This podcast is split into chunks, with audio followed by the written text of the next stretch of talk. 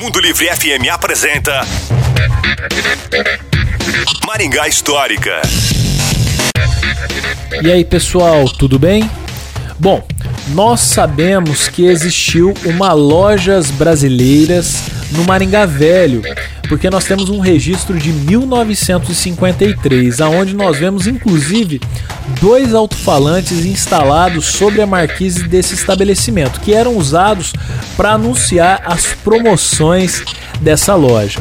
Localizado na esquina da Avenida Brasil com a então Rua Cleópatra, hoje José Jorge Abrão, no Maringá Velho, ficava o edifício Langovski. Com apenas um pavimento, ele foi o primeiro a ser construído em Maringá na década de 1940.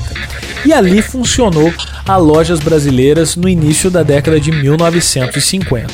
Ao lado desse edifício, na então Rua Cleópatra, ficava o Fox Bar.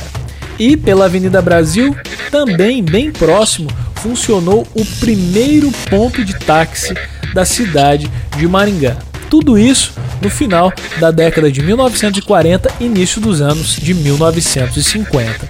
Se você quer saber mais sobre essa ou outras histórias, nos procure nas redes sociais. É no Maringá Histórica. A história em tudo que vemos. Um abraço e até a próxima.